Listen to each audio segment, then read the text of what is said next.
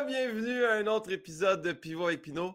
Très heureux de vous savoir là, que ce soit Patreon, que ce soit YouTube, que ce soit les extraits, peu importe. Merci de nous écouter, merci de nous écrire. Je vous demande toujours qu'est-ce que vous faites dans la vie, vous nous écoutez où? On a une madame qui m'a écrit, elle dit Je suis conseillère en formation scolaire.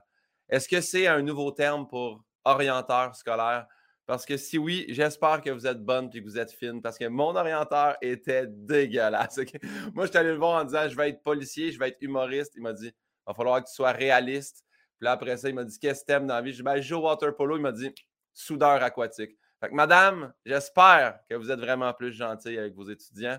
J'espère que conseil en formation scolaire, c'est vraiment orienteur. Sinon, je viens de parler pendant une minute de quelque chose qui n'a pas de bon sens. Sur ce, peu importe, trêve de dire de où vous nous écoutez. Euh, très content aujourd'hui euh, de l'invité que je reçois. Ça fait longtemps que je veux le recevoir. En fait, je suis un fan. Euh, je suis curieux de savoir ses réponses. Il y a plein de questions sur la langue française. J'ai hâte. Je sais qu'il y a d'une intelligence au niveau littéraire très, très, très, très, très fort. J'ai lu un de ses livres. je vous invite à lire Ta mort à moi. Si tu ne l'as pas lu, je ne veux pas rien spoiler, là, pas de divulgateur, mais c'est bon. Là. Maintenant, il y a un avion. Regarde, lire le reste, tu l'apprendras par toi-même. Euh, vous le connaissez probablement déjà, vous l'avez vu à la télé, vous l'entendez souvent à la radio, mais si j'ai la chance de vous le faire découvrir, j'en suis très heureux. Très content de m'entretenir avec lui. Mesdames, Messieurs, David Goudreau.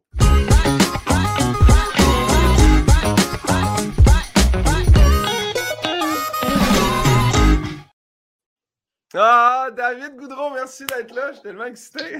Salut Guillaume, très heureux d'y être aussi. Ah, merci de prendre le temps. Puis là, c'est drôle parce que hier, j'ai reçu un message comme quoi mon jingle. Moi, j'ai acheté le jingle sur une, banque de données de jingle. Puis là, il est vraiment utilisé par une annonce de popcorn.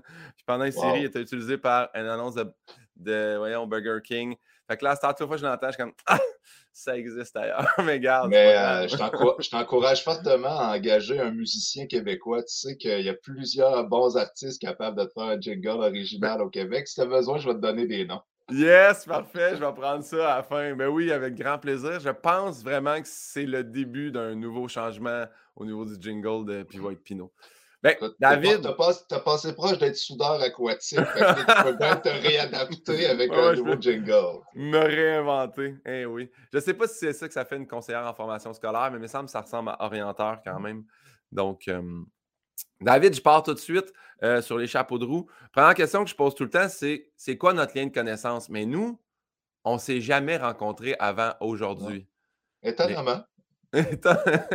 mais moi, tu sais quoi? C'est ma belle-mère qui nous avait donné à Noël quatre billets, moi, ma blonde, son fils, puis mon beau-frère, pour aller euh, voir un de tes shows au Lion d'Or.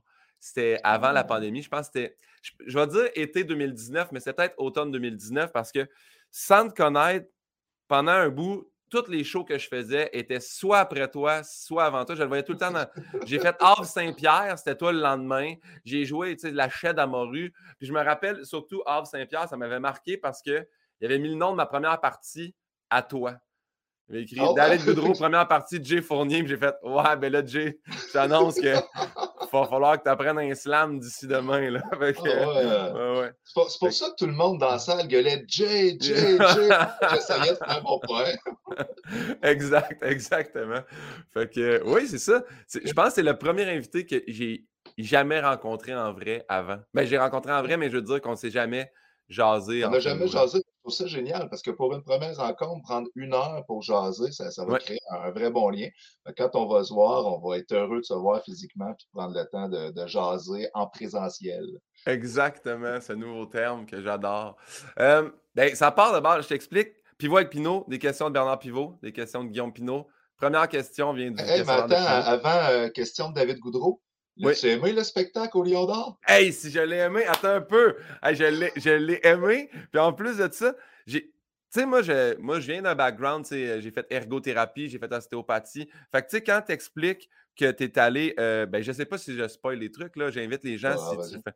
Mais quand tu expliques que tu vas euh, dans les prisons, puis tu vas faire faire écrire des, poèmes ou des slams par euh, les prisonniers. J'ai tellement aimé ce bout-là. J'ai tellement trouvé ça bon, puis intéressant, puis inspirant. J'ai comme. Puis c'est beau aussi de voir ces hommes-là. Là. Ben là, je dis ces hommes parce que je me rappelle pas qu'il y ait de, femmes, mais ces je, je suis allé aussi à Joliette avec les femmes. Mais l'anecdote que je raconte dans le spectacle, effectivement, c'est dans un pénitencier pour moi. Ouais, ouais, ça, ça m'avait bien marqué. Euh, ah, c'est ben, vraiment bon. Puis tout, tout le parcours aussi du concours, puis les, les embûches avant de réussir à monter sur scène, puis la fin de tout ça, en tout cas, ben, j'invite les gens à aller le voir, j'avais adoré ça. Puis j'avais jamais vu... Il va falloir qu'ils se dépêchent parce que je termine le 22 décembre euh, au de Québec. Puis je tire la plug. Hey, c'est une tournée, ça, ça a duré euh, trois ans et demi. Puis je te jure, honnêtement, je pensais présenter ce spectacle-là 12, 15 fois max. On l'a fait au-dessus de 400 fois en salle. Je pensais comme euh, en dessous, euh, ben, ben des radars, mais ça a tourné en fou. Puis là, je veux préparer un autre spectacle plus professionnel, plus, ben, tu sais, celui-là, il était quand même très ben professionnel, je veux dire, déployé avec une, plus grosse équipe, peut-être même euh, musicien et tout sur scène, garder le côté stand-up, humour et poésie déployer un peu. Donc, euh, ben, merci pour la, promo, mais euh, je pense qu'on va en profiter beaucoup parce que dans un mois, moi, j'arrête pour un an, je retourne écrire, préparer le prochain spectacle, le prochain roman. Mais je suis vraiment heureux que ça t'ait plu, puis je suis touché que, tu sois venu. Je savais pas que, que, tu avais assisté au spectacle. parfois, je croise des gens après le spectacle, je dis Oh, wow, tu étais dans la salle et tout, puis des gens que j'estime, puis j'aime beaucoup ton, ton humour et ton esprit. Donc, euh, heureux que ça t'ait plu. Ben, merci, merci. Puis le pire, c'est que on est allé souper au petit extra à côté, bien relax au Lion d'Or. J'étais comme, mais non, mais c'est un show Lion d'Or, ça commence à 8h05. Vous allez, on peut arriver à 8h moins 10, puis on est correct. Hey, on est arrivé, j'ai jamais vu le Lion d'Or aussi plein.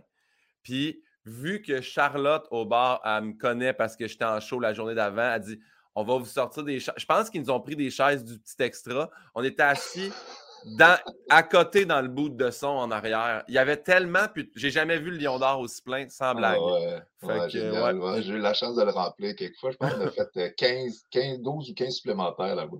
Ouais, ouais. Fait c'est le fun, c'est le fun aussi un show comme ça. Mettons au Lion d'Or, ça fait vraiment intime. Tu sais, c'est sûr que c'est le fun de mm. jouer dans une grande salle, Albert Rousseau, mais, mais le Lion d'Or fait quelque chose que tu fais. Hey, j'ai l'impression que j'étais assis avec dans son salon, là, tu sais, fait qu'il y a quelque chose de vraiment intéressant là-dedans. Bon. C'est une salle mythique, c'est une salle mythique euh, magnifique. Mais tu vois, je te laisse pas faire ton entrevue. on Moi, j'ai juste à dire de rentrer dans l'heure. mais euh, mais est-ce que tu savais que le Lion d'Or, cette salle magnifique, euh, c'est un des endroits où il y a eu le plus de meurtres dans l'histoire du Québec?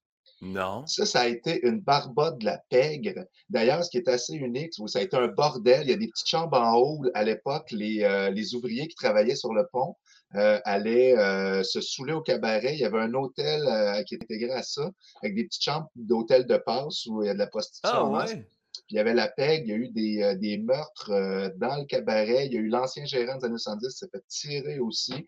Dans le sous-sol, il y a eu des règlements de compte, euh, entre autres dans le milieu du rap, à coups de bouteilles, de vide. Dans, ça a brassé dans ce dans cabaret-là. Et ah, pourtant, ils ont réussi à ramener ça. Maintenant, ils ont gardé juste ce qu'il y avait de beau et merveilleux. Une magnifique ambiance, bonne acoustique, public toujours à bloc.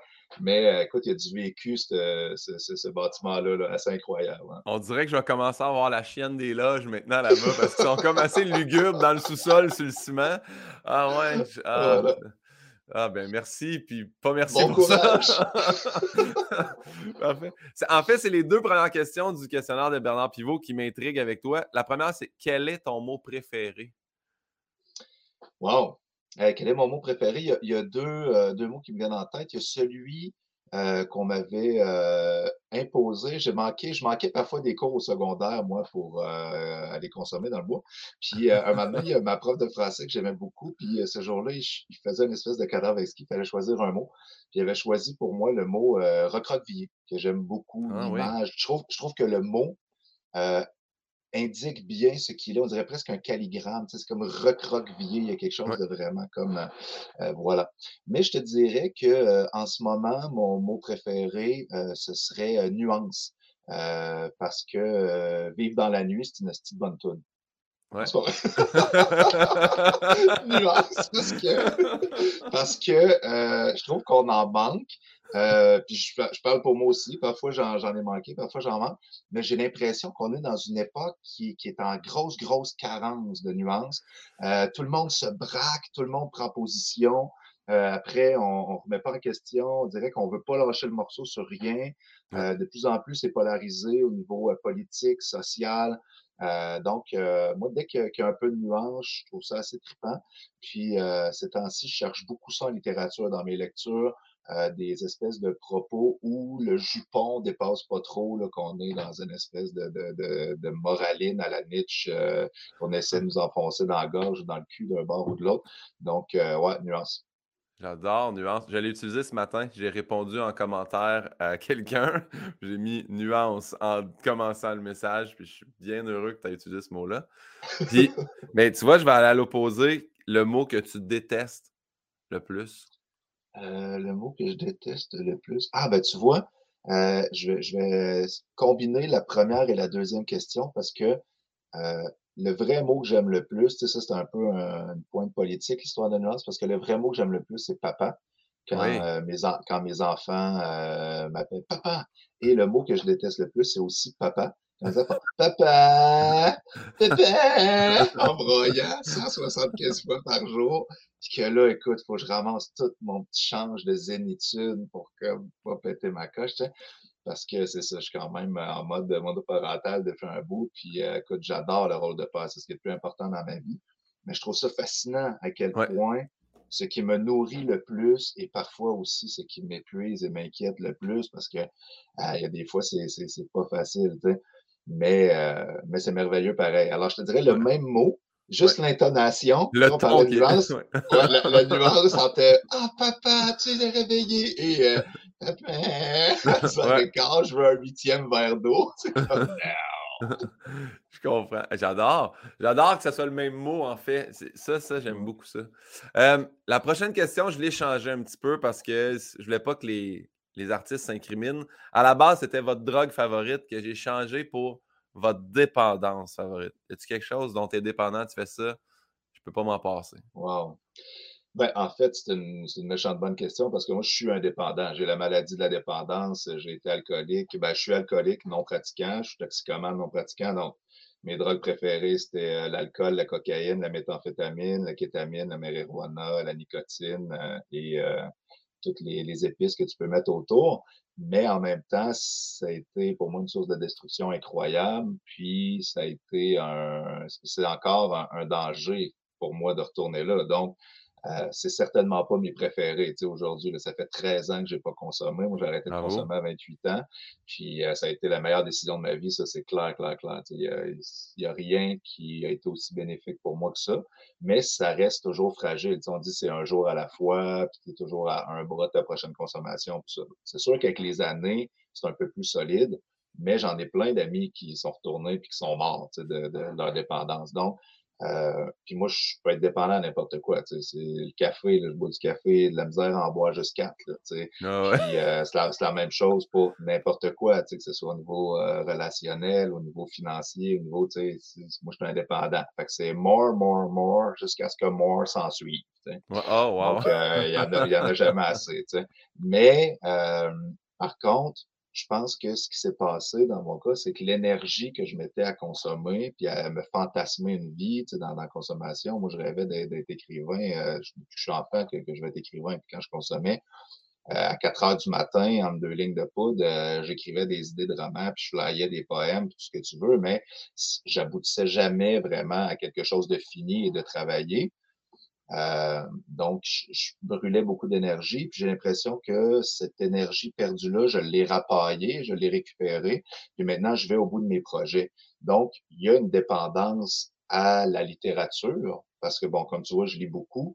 Donc, la littérature, pour moi, c'est lire et écrire, mais je dirais que c'est euh, la même sphère. C'est un peu, le, pour moi, c'est deux temps d'une même respiration. Donc, je suis dépendant à la, à la lecture. Il faut que je lise au moins une heure par jour, sinon, euh, il manque quelque chose, c'est clair. Et euh, j'ai besoin d'écrire, j'ai besoin d'exprimer mes idées sous forme littéraire, euh, un peu à travers les chroniques, un peu à travers les poèmes ou des slams, des trucs comme ça. Mais pour moi, en ce moment, ça se passe surtout dans les romans. C'est vraiment là où euh, je m'exprime le plus et le mieux. Puis ça, ça, il y a une saine dépendance à ça.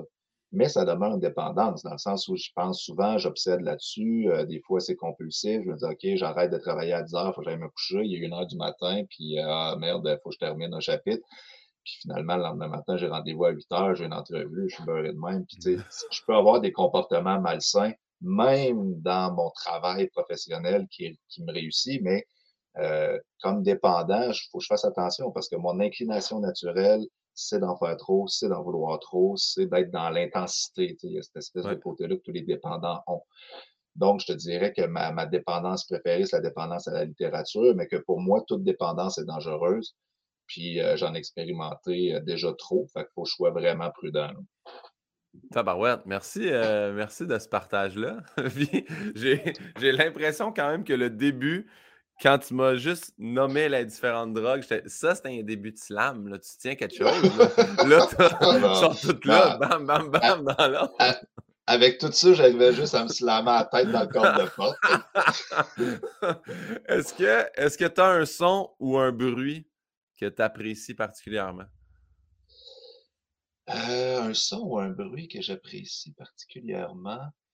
Euh, c'est une, très, très bonne question, ça. Euh, J'en vois pas particulièrement. Moi, c'est plutôt le contraire, en fait. Je te dirais que euh, je ça, je pense que le vrai terme, c'est euh, misophonie ou quelque chose comme ça. Je suis assez sensible au bruit.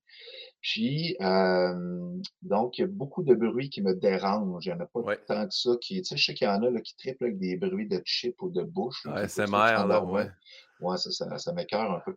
Mais euh, l'inverse, pour moi, est plutôt, est plutôt vrai dans le sens où euh, c'est ça, les, les voisins euh, qui ne vont pas réparer leur muffler, puis euh, les, les, les, gens qui rient un peu trop fort. même dans mes spectacles, moi, ça me fait cette semaine.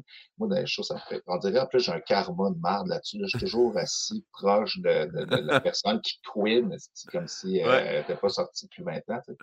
Puis, puis cette semaine, ça m'est arrivé dans mon spectacle à moi, il y en a une, elle était comme juste trop intense. Puis je chantais le malaise qu'elle créait autour d'elle. Ben puis en même temps, elle a payé son billet, elle a le droit de triper comme elle veut, mais moi, je me mets à la place du public, puis même moi, tu me déconcentres, puis tu ris avant que j'aille fini mon, mon, mon, mon, punch, avant que j'aille euh, terminer mon anecdote ou mon punch.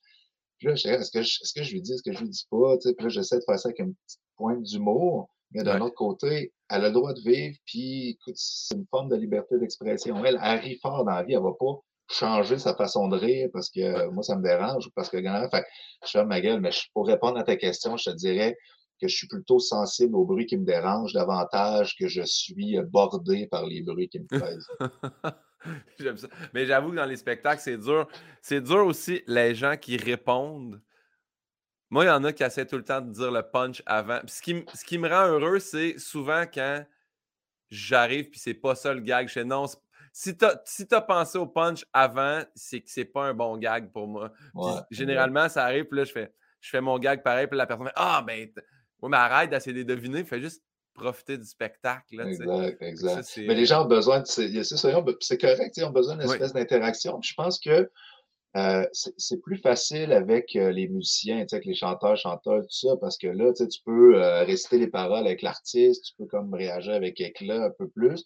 Tandis que ce qu'on fait, ben, moi, c'est humour et poésie. Fait le, puis d'ailleurs, dans le spectacle, je dis, il n'y a aucun enjeu narcissique pour moi. Quand vous riez, c'est humour, sinon c'est poésie.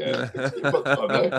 Mais l'idée, c'est un, un, peu la même chose pareil, c'est qu'il y a toute une question de momentum, une question de ce que tu places à quel moment. Puis ce qui rentre là-dedans, soit ça va le nourrir quand c'est bien fait, ou tu peux répondre avec la rhétorique, soit que ça va venir vraiment enrayer un peu ton gag ou ton, ta, chute.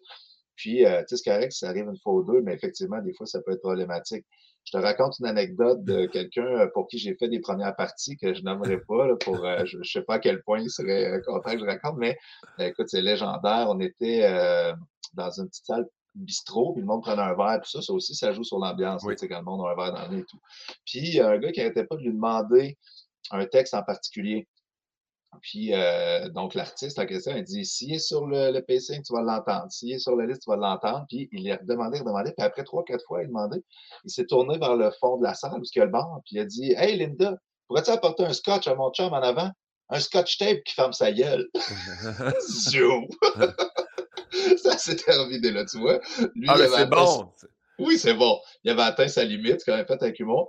Moi, j'ai jamais eu à faire ça jusqu'à maintenant. je, suis content, tu sais, j'ai jamais. Euh, je pense que j'ai aussi un très, très bon public. Puis surtout, je pense que ce qui m'aide, c'est que j'ai euh, un, public de, de littéraires quand même, un public de gens qui lisent beaucoup, qui sont vraiment sur le texte, donc sont attentifs. Tu sais, même parfois, tu sais, par exemple, euh, cette semaine, justement, au Lyon j'avais euh, deux spectacles par soir. C'était vraiment impressionnant de voir parfois à quel point le public était différent en deux, euh, en deux représentations.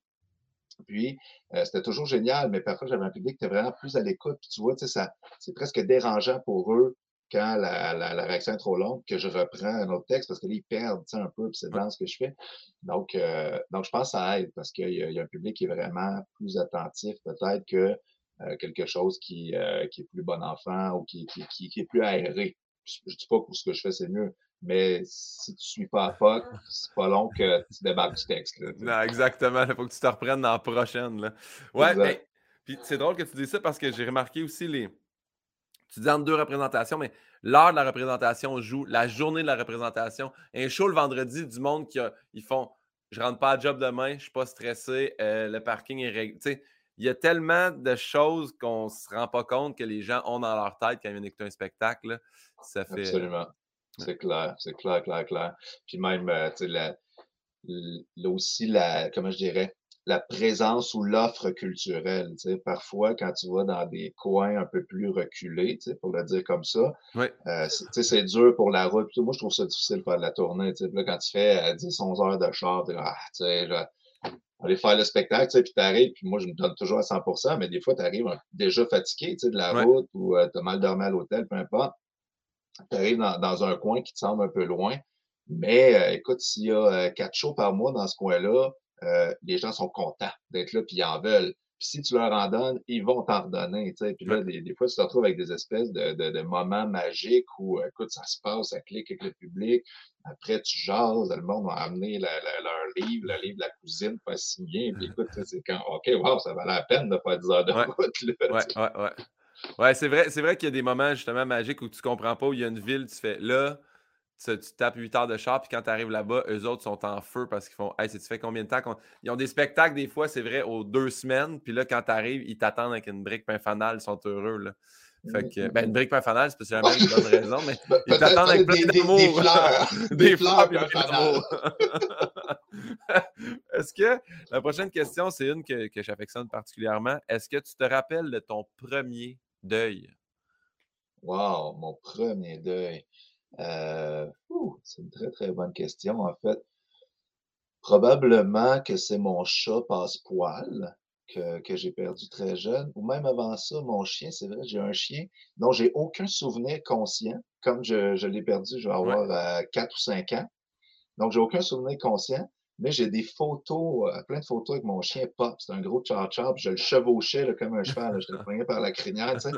Puis, j'ai une espèce de souvenir affectif. Ça, c'est vraiment intéressant parce que tu vois l'importance euh, de la mémoire affective versus euh, cognitive. Euh, parce que même si j'ai pas de souvenir conscient du chien, j'ai vraiment une affection particulière pour ce chien-là, puis pour ces photos-là, puis le lien que je vois que j'ai avec.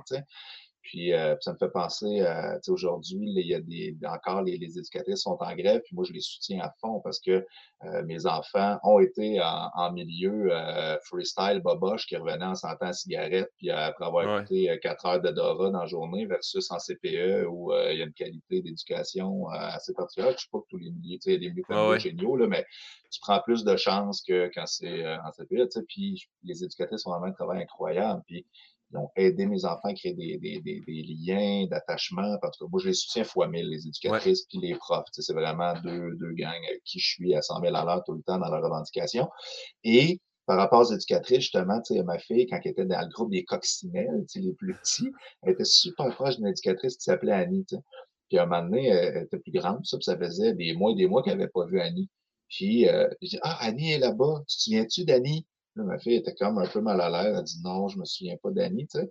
Là, on s'en va la voir. Puis au moment où elle l'a vu, tu l'as vu son visage éclairé, c'est bien juste, ça s'est pas garoché dans ses bras. Tu sais. Donc, elle n'avait pas le souvenir du nom d'Annie associé à cette éducatrice-là, mais quand elle l'a vu, le cœur s'est rappelé.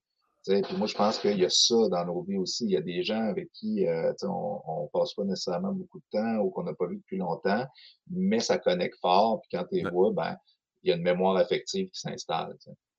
Ah, c'est beau ça, j'aime ça. J'aime ça. J'avais jamais pris le temps de penser au terme mémoire affective. Mais tu vois, moi aussi, c'est vrai que j'ai des affaires, je regarde des photos de quand je suis petit où je fais Ah, ça, je me, je me rappelle, je me rappelle pas de mon baptême, là, mais je tripe sur le char de mon grand-père dans lequel ils sont allés au baptême.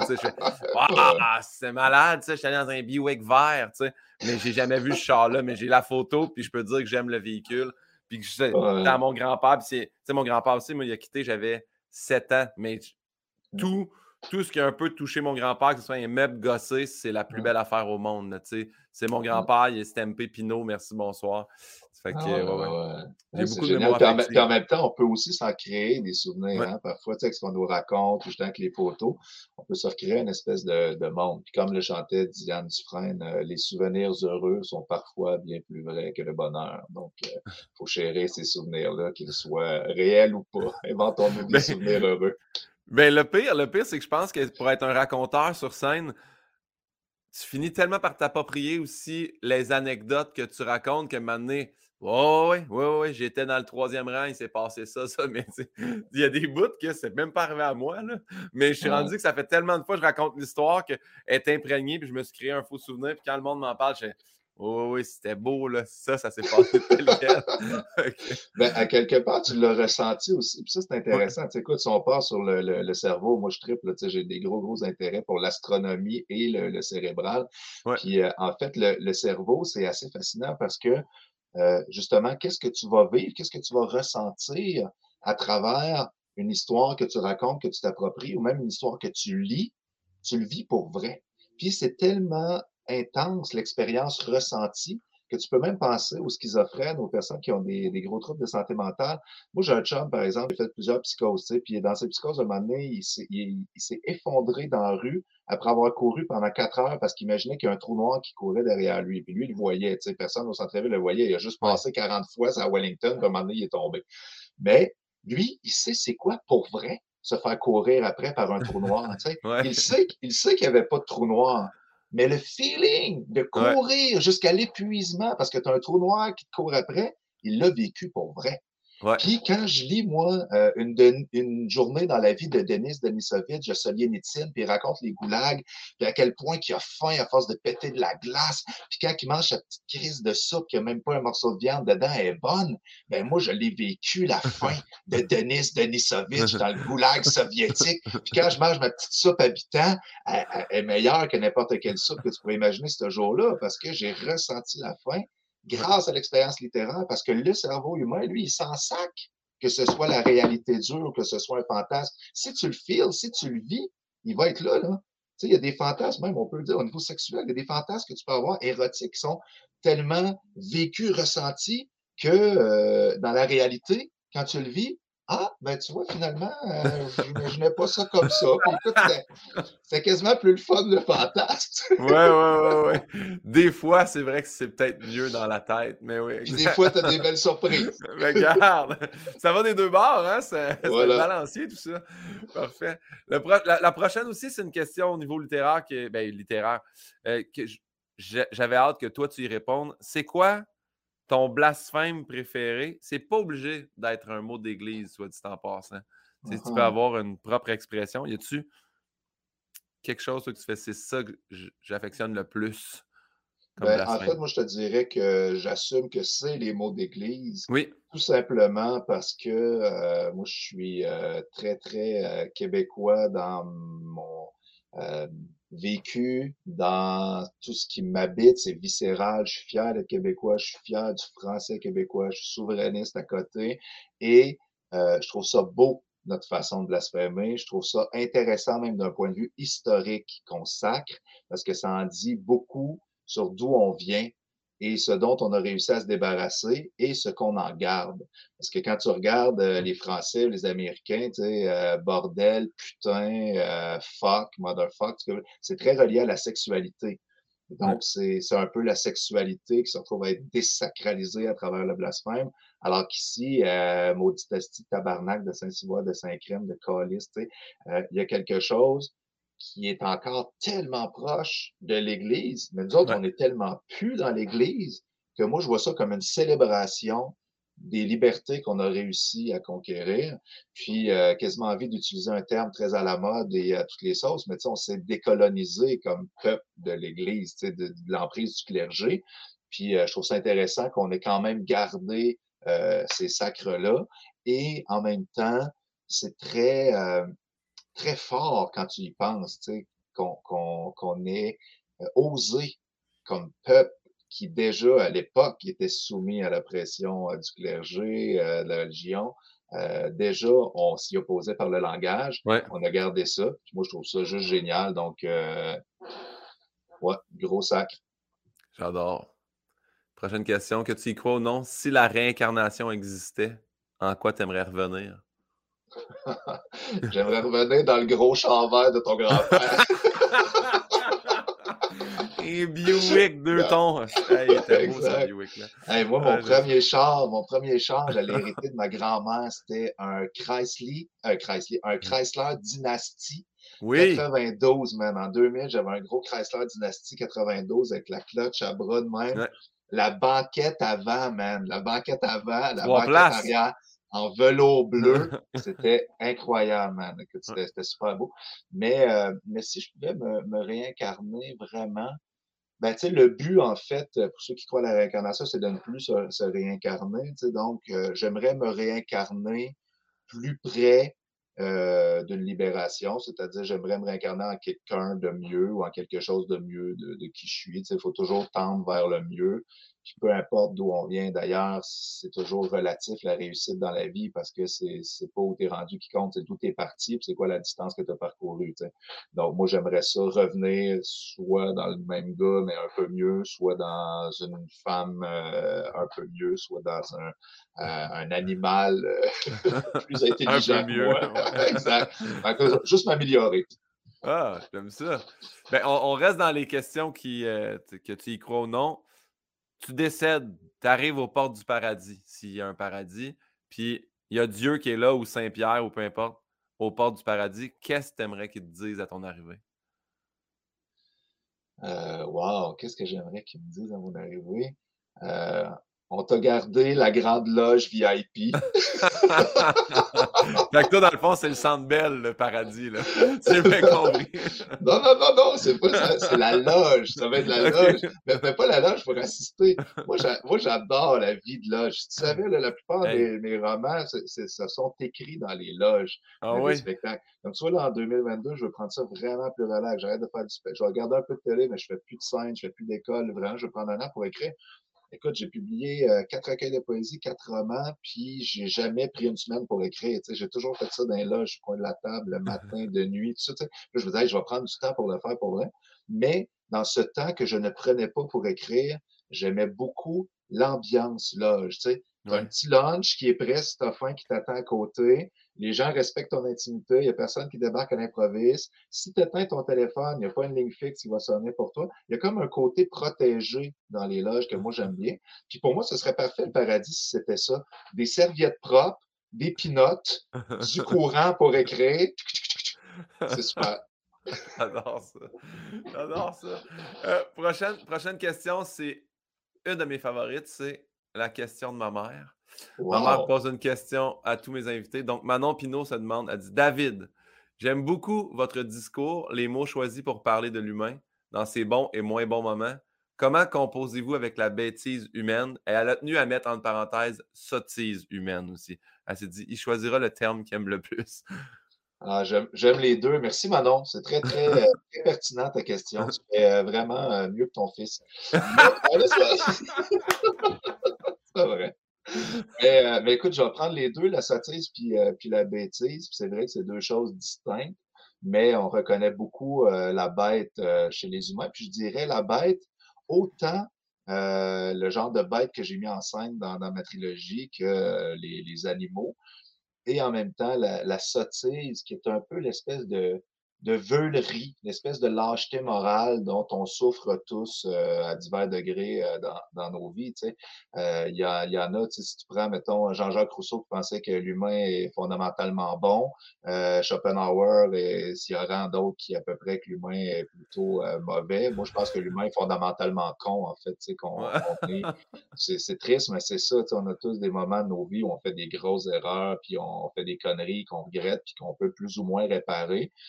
Mais euh, au quotidien, comment j'essaie de composer avec ça? J'essaie, puis je dis bien, j'essaie de le faire avec euh, justement philosophie et légèreté. J'essaie de prendre ça avec un grain de sel. C'est pas toujours évident. Moi, je suis susceptible, puis euh, parfois j'ai envie de réagir, puis, puis c'est rarement payant de réagir à la connerie et à la bêtise et à la méchanceté. Donc, j'essaie maintenant juste de, d'accepter que ça existe, que c'est pas moi qui va changer ça. J'essaie de laisser passer, puis de, de, me concentrer sur ce qui me fait du bien, puis sur ce que je peux faire pour faire du bien ou améliorer euh, le monde à ma petite échelle. Hein. Euh, vraiment, juste à ma petite échelle. Moi, je crois plus euh, qu'une œuvre peut changer le monde. Même, même la Bible n'a pas réussi à le faire, même le Coran n'a pas réussi à le faire, même John Lennon n'a pas réussi à le faire. C'est pas moi, David Goudreau, dans mon sous-sol à Sherbrooke, euh, qui va changer le monde avec euh, un poème ou un roman. Donc, j'essaie de prendre ça avec un peu de, de voilà, avec un peu d'eau dans, dans, mon pot de vin. Puis, euh, puis c'est comme ça, Manon, que je fais, avec euh, légèreté et le plus possible, le sourire aux lèvres. La connerie, la bêtise, la sottise, il y en aura toujours. Puis euh, accueillons-la avec amour. Manon, te remercie de ça. On tombe, David, dans.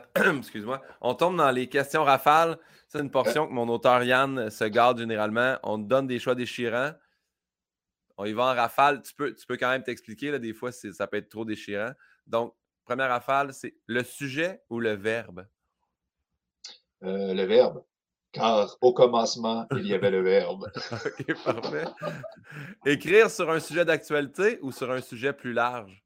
Ah, plus large. J'étais cœuré de l'actualité. J'étais cœuré de donner mon opinion. Puis écoute, l'opinion, c'est dans euh, Clint Eastwood, dans Dirty Harry, là, qui disait ça. Euh, les opinions, c'est comme les trous de cul, tout le monde en a. Là, Donc, euh, tu peux, tu peux l'exposer, ton opinion, ça te fait du bien. Moi, je suis payé pour. Fait que je le fais une fois de temps en temps, c'est sûr, mais, mais même payé, je suis tanné de la donner. Fait que, fait que les sujets intemporels, larges. Puis en même temps, je dis ça puis il y a quand même des sujets d'actualité qui me gossent ou qui me picossent tellement que je finis pareil par les intégrer dans mes romans ou dans mes chansons, dans des textes qui sont là pour durer parce que j'ai envie de m'affirmer ou de dire quelque chose là-dessus. Mais, ah, tu viens de parler de roman, la prochaine, c'est un court poème, slam ou une œuvre littéraire style roman? Wow, le poème ou le slam peuvent être des œuvres littéraires. Attention, il y a des, chansons qui traversent le temps. Ah, et si des Yann, qui Yann était là, je le ramasserais, mon gars. Je suis tellement pas d'accord avec sa question. bravo, bravo. On va régler ça, Yann. Mais euh, non, non, mais en même temps, euh, c'est sûr que le roman, en ce moment, est quand, a quand même une plus grande longévité, aussi une plus grande euh, reconnaissance publique. Mais moi, je pense qu'il y a de grandes chansons qui valent plus que des romans moyens ou même parfois que de grands romans. Donc, euh, je pense que la chanson, j'aime beaucoup écrire pour d'autres aussi. Je travaille beaucoup avec euh, Luce Dufault, Florence K, euh, Jean Cormier, entre autres, et d'autres. Donc, euh, je crois beaucoup à la chanson, mais, mais, mais toujours le roman. Puis d'ailleurs, c'est un des, des, problèmes, je dirais, avec mon personnage public, parce qu'on a beaucoup l'impression que je suis un travailleur social qui s'est mis à faire du slam et de la poésie, puis finalement s'est mis à faire des romans, alors que moi, depuis que j'ai huit ans, que je sais que je suis romancier, que je vais être romancier, j'ai fait des détours par le travail social, par la chanson, par le slam, le rap, tout ce que tu veux. Mais fondamentalement, c'est les romans, c'est des, des gros terrains de jeu que je veux. Je veux m'amuser dans des chantiers où je peux mettre de l'humour trash à fond, de la beauté, de la lumière, des ténèbres, de la violence extrême, de la compassion dans le même objet, dans le même livre. Alors que dans une chanson un slam, tu peux pas faire ça. Il faut que tu sois frontal, il faut que tu saches à qui tu t'adresses, puis tu t'adresses à eux ou à elles. Mais euh, donc, le roman. Mais David, je vais t'inviter euh, cordialement à venir voir mon show. Tu m'écriras quand tu veux, mais c'est exact. Moi, je savais à 16 ans que je voulais faire de l'humour, puis j'ai fait 11 ans d'université pour finir par faire de l'humour. Puis j'ai appelé mon show Détour. Fait que ça m'a bien résonné quand tu as dit ça. Tu le savais dès le début. C'est vrai, quand tu l'as un petit peu, la petite voix. C'est sûr que si ta petite voix dit Moi, j'étais un joueur d'NHL, ça se peut qu'à 38, tu fasses Hey, finalement, non. Mais. Non, mais, attention, attention, Guillaume, parce qu'il y, y en a beaucoup d'appelés et peu d'élus en humour aussi. Puis comme en, littérature, là, en littérature, c'est fou, c'est moins de, de 4% des manuscrits qui sont envoyés, qui vont être publiés. Puis en humour, tu en as des pelletés euh, de, de, de rêves brisés aussi. Mais moi, je continue de croire, vaut mieux le faire. même quelqu'un qui écrit un livre qui ne sera pas publié, tu l'as sur ta clé USB, tu l'as écrit ton livre, tu l'as essayé. Tu es allé te planter dans une soirée de micro vert, au moins tu l'as écrit ton, ton, ton numéro de stand-up, tu l'as essayé, fais-le, fais-le. Puis, à la limite, tes détours, c'est des bons plans B, même si ça passe pour un plan A. Moi, j'ai adoré faire du travail social. Si j'y retournais, je ne serais pas malheureux, mais euh, je préfère être écrivain. Euh, tu sais, toi, il n'est jamais trop tard pour être soudeur aquatique. Là. tu vas faire un an de, oh, DEP, mais, mais tu sais, je dis ça dans le sens où il faut quand même être conscient de la chance qu'on a, puis c'est toujours fragile, mais en ce moment, de pouvoir faire ce qu'on rêvait de faire quand on était jeune, c'est un privilège incroyable. Mais il y a des efforts derrière en fou. Là, je suis convaincu que c'est ça. Tu comptes pas tes heures de travail avant. Puis là, le monde se dit Hey, euh, ça marche tes affaires, t'es partout, tatata. Tu sais, ouais, en 2021, mais hey, euh, j'essaye depuis 2008. Ouais, c'est ça, en, 2010, vous voyez tout partout. En 2013, en 2017, c'est ça. En 2011, là, quand j'avais fait 5000 dans mon année, un peu cash, là, tu sais, ça, t'étais où dans ce temps-là? Exact, ça, exact. OK, ouais, ouais. Euh, ben, c'est drôle parce que tu as parlé quand même de chansons. Puis la prochaine question, c'est a cappella ou sur musique? Oh, wow, ça, c'est une très, très bonne question. Euh, je vais faire plaisir à mes potes musiciens. Euh, sur musique, si la musique est bonne. Parfait. Ah, bien dit. Voilà. La prochaine question, c'est moins que lien ou approfondir? Oh wow, lequel de mes, mes, premiers albums indépendants? Ben, approfondir. De toute façon, j'aime euh, chacun des albums que j'ai fait parce que sur chaque album, il y a des textes importants pour moi. Il y a beaucoup, beaucoup de travail, mais il y a nettement une amélioration avec le temps. Puis le dernier album, le nouveau matériel, pour moi, c'est un esti de bon album. Euh, d'ailleurs, il y a eu plein, plein de bonnes critiques, mais il n'a pas rencontré son public. Donc, souvent, les gens, justement, ils disent ben, il n'a pas rencontré son public. On a vendu le couple de mille en ce moment pour le disque au Québec, c'est bon. Mais, euh, mais tu sais, un roman, j'en vends 40 000, un album, j'en vends 3 000, alors qu'il y a autant de travail, sinon plus. Puis, euh, puis c'est vraiment, tu sais, avec le recul, qu'on l'a réécouté, puis c'est vraiment un bon album. Puis ceux qui l'écoutent, qui trippent, ils trippent vraiment sur le nouveau matériel, tu sais, mais il n'y a, pas, a pas eu une espèce de, de visibilité aussi large. Les, mon lectorat a peu écouté l'album finalement. J'ai pas réussi à passer de, les gens qui me lisent et la curiosité d'aller écouter l'album, même si c'est très accessible, ces chansons. Écoute, des, des, des, des, collaborations avec Ariane Moffat euh, Jean Cormier, plein de monde, mais, euh, mais voilà. Alors, euh, c'est quand même, je te dirais pas une déception parce que c'est correct, je ne regrette pas, l'album il est bon, je l'ai fait avec mon ami Manu Militari, on est super content du résultat. Mais, mais ouais, ça, c'est quand même pour moi une espèce de, de déception dans ma carrière de dire sur disque, ça n'a pas marché aussi fort qu'en livre ou sur scène. Alors que pourtant, moi, je pense que c'est aussi intéressant ce que je propose sur disque que sur scène ou dans les livres. Mais c'est drôle parce que ça me fait penser exactement à ce que tu as dit il y a une minute. Au moins, tu l'as fait. là. C'est comme le gars qui a son livre sur sa clé USB. Tu as fait ton album. Puis, ce qui est fou, c'est qu'un album comme un livre, comme étrangement un podcast, tu le sais pas, à un moment donné, il existe, ça se peut qu'il pop sorti de nulle part dans un an et demi parce que quelqu'un a fait Hey là, je triple là-dessus, puis il y a une vague d'amour qui arrive. Des fois, on ne comprend pas, là, tu sais. Euh, je, pense à, Blue Jeans Bleu, là, qui ont, qui ont commencé en même temps que les trois accords, mais les trois accords avaient comme pogné la traque humoristique. Fait que tout le monde a fait on triple ces trois accords, mais Blue Jeans Bleu, quand ils ont sorti euh, euh, Watté, euh, sais, ils ont fait, ouais, moi, cette nouvelle tune là peut-être, mais ça faisait un bout qu'on avait All Dress, là, je te gâte All Dress, on l'a écrit il y a genre 15 ans.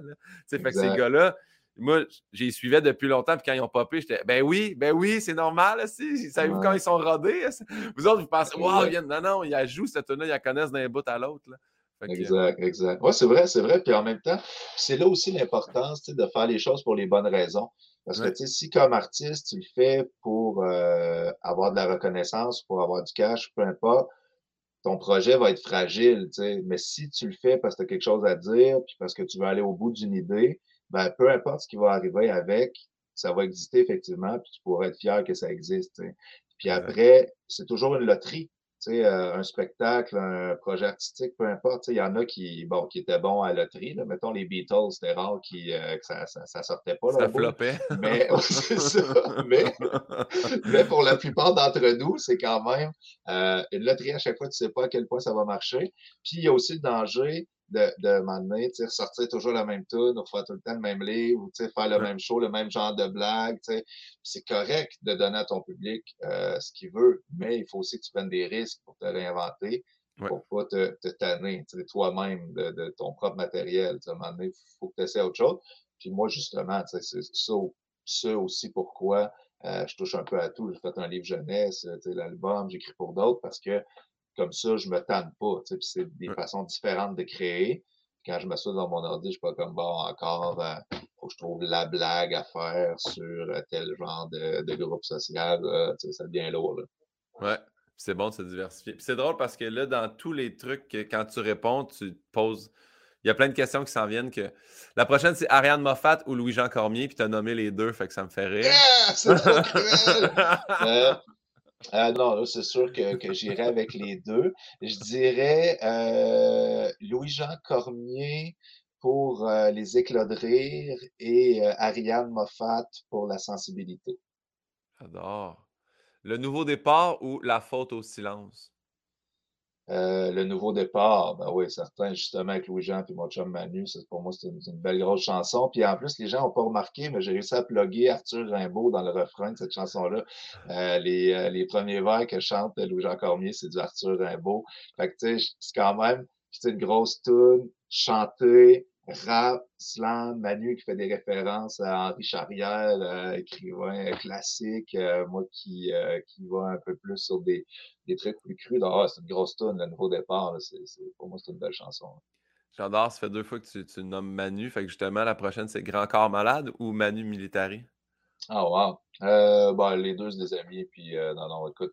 Euh, ben, Grand Corps Malade pour le slam, Manu pour le rap, tout simplement, tu sais. Puis, euh, les deux, c'est des bosseurs. C'est quelque chose que j'admire beaucoup, le, le travail puis l'effort. Puis, tu Grand Corps Malade, c'est un peu l'arbre qui cache la forêt dans, dans le spoken word francophone, dans le slam et tout. Puis, moi, je vis un peu l'équivalent aussi au Québec, dans le sens où c'est beaucoup ma face qu'on voit quand on parle de, de, poésie, de slam en ce moment. Puis, je sais que ça dérange du monde, tu sais, mais il y a du travail derrière de part et d'autre. Puis, encore malade, juste pour dire, parce que les gens ne savent pas, mais physiquement, là, donner un show de deux heures pour lui, c'est quelque chose. Là, puis, moi, je faisais, j'ai fait des premières parties pour lui en France, au Québec, sur deux tournées. Puis, euh, c'est impressionnant de voir à quel point il se donne quand même à chaque spectacle. Puis quand le spectacle finit, entre euh, la fin du spectacle puis euh, le rappel, il faut qu'il s'assoie puis qu'il qu reprenne un peu de force. C'est pas, en tout cas, moi, des gens qui se donnent comme ça, puis qui vont pas vont pas se ménager pour, euh, pour leurs fans, pour leur public. J'ai beaucoup d'admiration.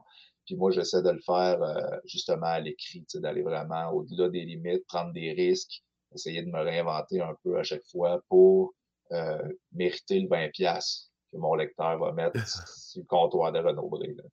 Ou d'une librairie indépendante qui est en Ah, voilà. euh, là, on y va en destination. France ou Nunavik? France Baudouin c'est sûr. je l'adore. D'accord, euh, j'adore France Baudouin. Ouais. Euh, Nunavik, parce que euh, j'y suis allé juste une fois, puis je le regrette, j'aurais voulu y retourner. Je, vais y retourner, même s'il n'y a pas de projet, je vais y aller euh, en touriste carrément.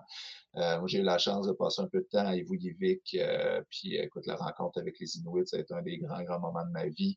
On a fait des projets incroyables là-bas, j'ai rencontré des gens généreux, géniaux, brillants puis fort physiquement. On, je sais qu'il y a même des enjeux avec la génétique en ce moment, mais euh, il y a quand même des. des c'est impressionnant la force physique des Inuits là, quand ils jouent, euh, entre autres au volleyball. Il y a comme des, des, des, sports aussi euh, particuliers que les Inuits pratiquent. C'est vraiment impressionnant. Puis, puis en France, je suis allé déjà souvent. fait que, ouais, le Nunavik, c'est clair. Trois-Rivières ou Sherbrooke? Sherbrooke, represent. mais... ah ouais, c'est le S. non, mais, euh, mais écoute, ben, en ce moment, je suis à l'espèce de, de, Il y a le mi-temps, j'ai vécu 20 ans à Trois-Rivières, je suis né là-bas, j'adore Trois-Rivières pour un paquet de raisons. J'ai encore des amis, la famille. Euh, écoute, euh, là, il se passe des trucs super intéressants au niveau culturel mais mon attachement est vraiment plus à Sherbrooke maintenant. Euh, Quoique y a quand même euh, une concentration de mange-marde assez intéressante euh, à Sherbrooke. euh, mais, euh, mais bon, je ne parlerai pas de, de, de ces personnes-là avec qui j'ai des tensions en ce moment. Ah, mais j'aime la ville. J'aime la ville parce que c'est coûteux, c'est beau, c'est boisé. Au niveau culturel aussi, il se passe des choses super intéressantes. C'est ici que j'ai rencontré euh, plein de gens que j'aime.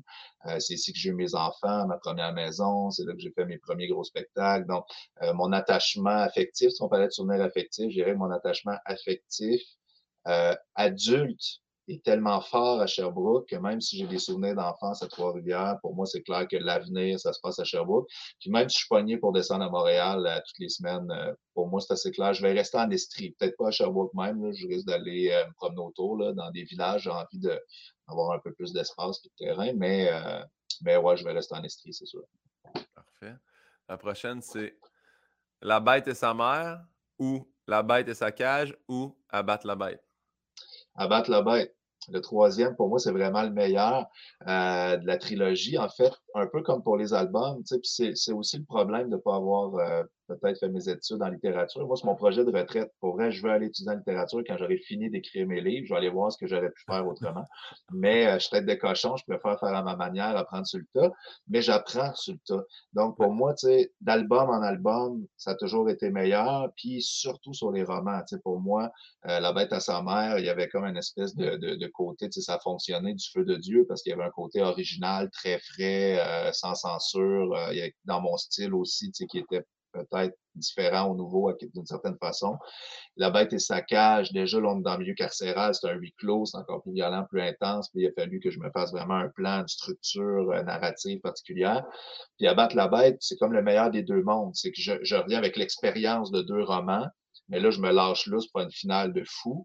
Puis d'ailleurs, dans mes, dans mes premiers lecteurs, il y a l'ami euh, Fred Pellerin qui, euh, qui lui aussi trouve que c'est le meilleur. Puis pour moi, c'était tellement important de pas aller scraper euh, mes premiers romans, de pas aller tuer la bête de façon maladroite que j'ai été super anxieux que le troisième roman, j'ai réfléchi, j'ai travaillé fort.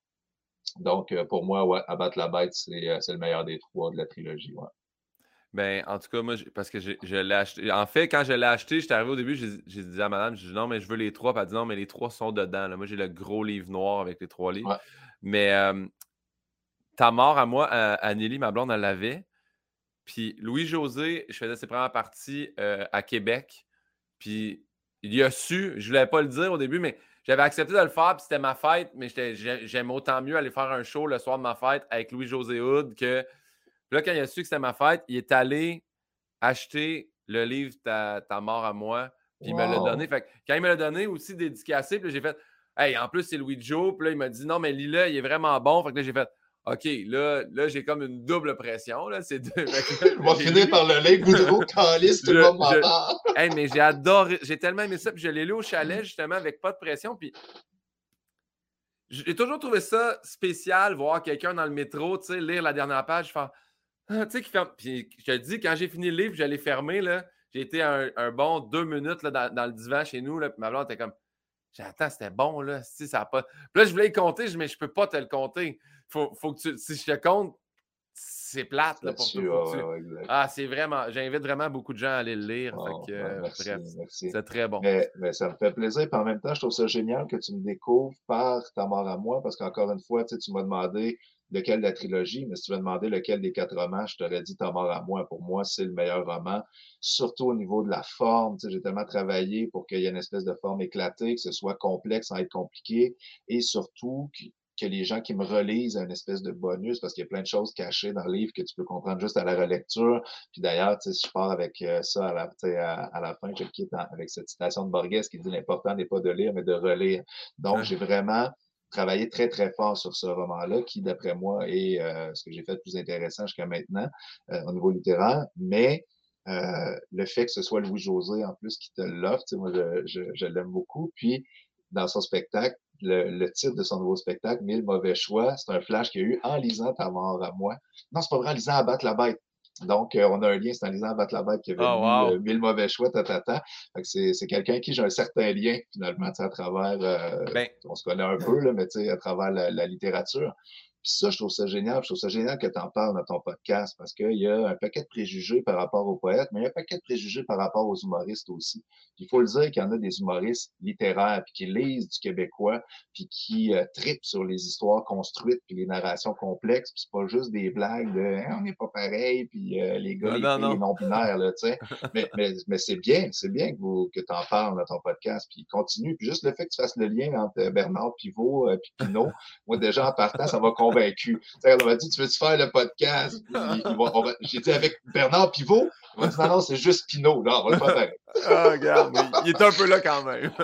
Absolument. Je te pose la dernière question, Rafale. Il va nous rester six questions après. On va te gonner ça. Parfait. Soit que dès que tu as un nouveau texte, ça avertit tout le monde sur son cellulaire comme une alerte Amber, peu importe l'heure, ou soit que personne ne le sait pendant le premier deux ans de l'existence de l'œuvre. Wow, j'ai envie que personne le sache pendant deux ans pour me laisser le temps de le retravailler. Euh, moi, je suis ah! assez, ouais. C'est paradoxal parce que je produis beaucoup, puis j'ai beaucoup de commandes. Tu sais, je, suis beaucoup euh, ces temps-ci euh, à rendre des textes. J'écris pour la presse. Cet été, j'étais bonsoir, bonsoir. Fait qu'il faut souvent que je sorte des textes. Fait que je donne l'impression d'être là. Mais, mais moi, j'aime les textes qui mijotent. Puis là, mon prochain roman, ça fait déjà deux ans que je prends des notes. J'ai au-dessus de 80 pages de notes. Je commençais à faire le plan, à l'écrire. Puis c'est pour ça que je préfère les romans puis les chansons qui sont, qui sont là avec une certaine pérennité. sais. Donc, carrément, le texte qui mijote. Ouais. Parfait, j'aime ça. C'est quoi ta plus grande peur ou phobie? T'en as-tu? Euh, ben, j'en ai plein. Moi, je suis anxieux. J'ai un trouble d'anxiété généralisée. En fait, euh, j'ai résisté longtemps au diagnostic, à la médication, puis tout. J'essaie de trouver, euh, ben, déjà, j'ai accepté le diagnostic, mais j'essaie de trouver une façon d'avoir vraiment une hygiène de vie pour pas prendre de médication pour gérer ça. Mais je suis hyper anxieux depuis que je suis enfant. J'ai des troubles d'insomnie, tout ça. des peurs, j'en ai en masse. Tout me fait peur dans la vie. je, suis un peu heureux, mais un peu heureux, téméraire. Je suis un peu heureux, courageux. Je me suis toujours exposé. Euh, tu sais, moi, quand j'étais jeune, j'avais des problèmes d'addiction, même tout ça. Fait que t'aurais dit au petit cul de 7 ans qui a de la misère à parler sans désailler, qui allait gagner sa vie avec sa grande gueule sur scène, euh, je t'aurais pas cru, tu sais, mais je m'expose. c'est un beau paradoxe de ma personnalité. Je suis heureux et courageux en même temps. Je m'expose. Mais euh, dans les choses qui me font le plus peur, c'est sûr que c'est relié à mes enfants. Tu sais, ce serait que mes enfants tombent malades, ce serait que je sois un mauvais père, ce serait que je fasse des, des erreurs dans mon éducation et qu'eux, ils payent plus tard dans leur personnalité. Tu sais. Donc, euh, ouais, je dirais, vu que c'est ça le plus important dans ma vie, c'est ce qui me fait le plus peur. Je, je, le remarque beaucoup chez les parents que je reçois. Il y a beaucoup de, de monde. C'est Pierre Hébert qui était le premier avec qui j'ai fait le pilote du, euh, du, podcast qui a fait s'il arrive de quoi à mes enfants, qu'il faut qu'il arrive à rien. Fait, oh, je, je, le vois de plus en plus. Qu'est-ce que tu souhaiterais pas à ton pire ennemi?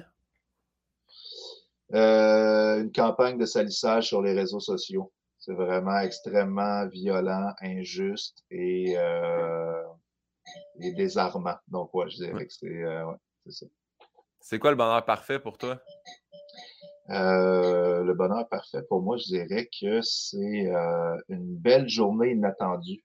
C'est une journée que tu t'attends que ça va être ordinaire, ah, j'ai trop de trucs à l'agenda, j'ai des choses à faire, ta, Puis finalement, hey, ça se passe bien, c'est le fun. Hey, le podcast est super sympathique. puis finalement, le repas, ça va être bon. ça, ça fait quand même une belle journée. Ah, très cool. Est-ce que tu te souviens de ton dernier fou rire?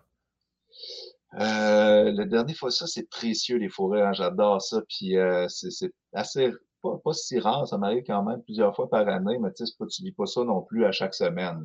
donc, euh, je te dirais que mon dernier fou rire, euh, ben oui, je me souviens. J'étais euh, très fatigué. J'étais avec euh, une amie, puis je lui racontais des anecdotes un peu trash d'adolescence. Puis je repensais à ça, puis je trouvais tellement qu'on était veg. oh my. Non, ouais, fait que oui, je m'en souviens. Ben, tantôt, c'est drôle parce que tu l'as effleuré un peu en disant si j'avais dit au jeune David de 7 ans. Mais la prochaine question, c'est qu'est-ce que tu dirais au jeune David si tu veux y parler? Euh, je dirais que c'est correct, puis qui est correct, qui peut, euh, peut se déstresser un peu, tu sais, que pas une mauvaise personne, puis ce sera pas le pire qui va arriver à chaque fois. Fait qu'essaye de profiter de la vie un peu. T'as pas besoin de te geler autant, t'as pas besoin d'angoisser autant, t'as pas besoin de stresser puis d'écrire autant. Ça va être correct. puis je ferai un, vrai gros câlin. Je le garderai dans mes bras assez longtemps pour qu'il sente que ça va être correct. J'aime ça. Voilà. Ça a été quoi ta découverte cette année? Que ce soit sur toi, que ce soit un artiste, que ce soit euh, une œuvre littéraire. Y a-tu quelque chose qui fait faudrait que les gens découvrent ça aussi? Ah ouais, wow, ça c'est vraiment une euh, très très bonne question. C'était quoi ma découverte cette année? Est-ce que j'ai eu un coup de cœur euh, vraiment fort? J'ai envie, je vais, me tourner vers ma bibliothèque. ben, je dirais, wow, il y en a eu plein. Est-ce qu'il y a eu vraiment une chose en particulier qui m'a qui m'a marqué? Non, je sais pas. Il n'y a rien qui vient. Ça fera ça au montage. mais non, on va tout garder, mais c'est pas grave. Si à tu as une idée, on le mettra en commentaire dans la section commentaires. Ben, ton podcast, c'est une belle, une belle, une belle découverte, ton podcast. Voilà. Je te garoche des fleurs.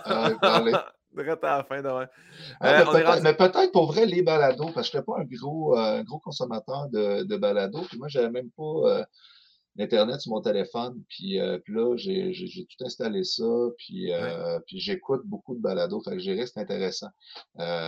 comme je suis toujours un peu en retard au niveau technologique, de toute façon. je, suis résistant euh, là-dessus. Pas dans le bon sens du terme, mais euh, j'ai toujours une espèce de préjugé un peu réactionnaire. Bon, une nouvelle patente. Puis, OK, on va le mettre Instagram. OK, va m'en acheter un téléphone.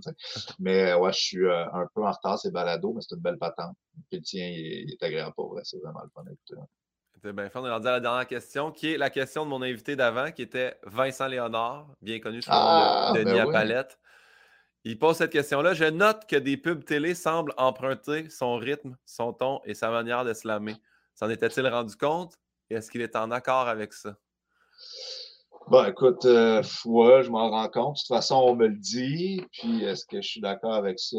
Non, parce que c'est sûr que des fois, c'est grossi un peu de la façon euh, que ça peut être fait.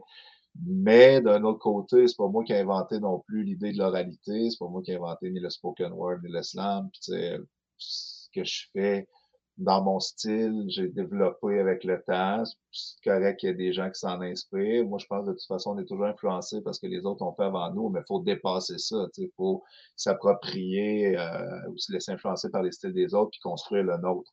Donc, quand c'est trop collé, quand ça ressemble trop, euh, bof, ça me déçoit un peu, surtout que je suis déjà très présent, puis du monde sont écœurés de m'entendre. Je me dis, s'il y en a en plus qui m'imitent, ils vont jouer dans mes plans de bord. Je suis déjà surexposé, ils vont surexposer mon style, les tabarnak. Mais, euh, mais sinon, ça me fait juste rire. Puis de toute façon, euh, tu sais, comme je disais, je suis plutôt en mode recul. Puis moi, ce qui est important, c'est les livres, c'est les chansons que les, les autres se mettent en bouche ou les miennes. Donc, c'est ça, je suis très, très associé au slam. C'est beaucoup ce qui, a, ce, qui a, ce qui a été diffusé ces, ces médias sociaux. Ça, ça se passe bien, des petites capsules, ça roule bien, mais moi, c'est vraiment pas le cœur de ma pratique. Fait si j'avais juste ça, sûrement je paniquerais. Là, que je dirais, hey man, euh, je vais perdre des contrats, ils m'imitent, ta, Honnêtement, aujourd'hui, alors je te parle, j'ai quasiment envie de dire, hey, check, prenez-les les contrats, puis euh, allez-y, imitez-moi si vous voulez. Moi, je vais aller euh, écrire mes livres, puis euh, ben, faire autre chose. Ce que, disait Vincent, parce qu'au début, je ne l'ai pas mis dans la question, mais il dit J'adore son travail et surtout l'être humain derrière. Ah, mais Vincent, merci. Puis moi aussi, je l'aime, ce gars-là. Puis à chaque fois que je le vois, honnêtement, non, je te jure, c'est, ça me fait plaisir que ce soit lui parce que euh, c'est à chaque fois que, que, je le vois, puis même en solo, j'aime les deux Denis, mais j'ai, une petite préférence pour lui. Le tatouage, il, est le fun aussi, mais j'ai une petite préférence pour celui-là. Puis il fait des trucs, entre autres, avec Infoman. Des fois, tu sais, je le vois apparaître en solo, puis je trouve que ça fait du bien. Euh, de, de, le voir aussi dans, dans, dans, sa personnalité, puis euh, ce qui transparaît au travers. Euh, donc, merci Vincent. Il disait que sa blonde, il disait regardez les pubs, il fait Colin, on dirait qu'ils ont demandé, il a dit non, puis là, ils ont fait on va quand même demander à quelqu'un de faire comme lui. Là, Regarde. Donc, David, c'est la dernière question, c'est toi qui, qui, la pose à mon prochain invité, qui sera nul autre que Patrick Grou. Aurais-tu une question pour le beau Patrick? Certain que j'ai une question pour le beau Patrick. J'ai mijoté ça pendant qu'on euh, jasait. Je suis multitâche. Mais euh, j'ai eu la chance de participer au dernier gala de la disque. Puis j'ai quand même eu euh, la bonne surprise de voir qu'il était finaliste dans les albums country. Yes. Et, et, et, moi, j'ai envie de lui demander à quel point le public country est aussi attachant que le public de l'humour. Oh, est-ce qu'il préfère le public country ou le public euh, des spectacles du monde? J'adore. Bonne question. Bien, David, merci infiniment. As-tu quelque chose que tu aimerais plugger à la toute fin? C'est ben, écoute, je t'ai déjà garoché des fleurs, mais euh, je, vais t'en garocher une dernière. Non, non, non, non, je, vais t'en garocher une dernière parce que honnêtement, j'ai trouvé ça sympathique pour vrai.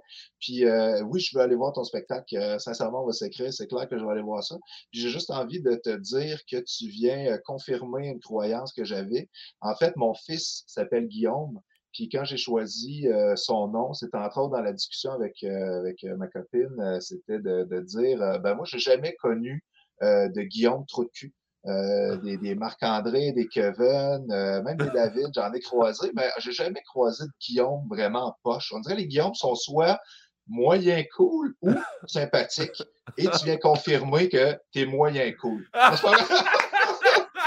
Donc, tu es vraiment sympathique.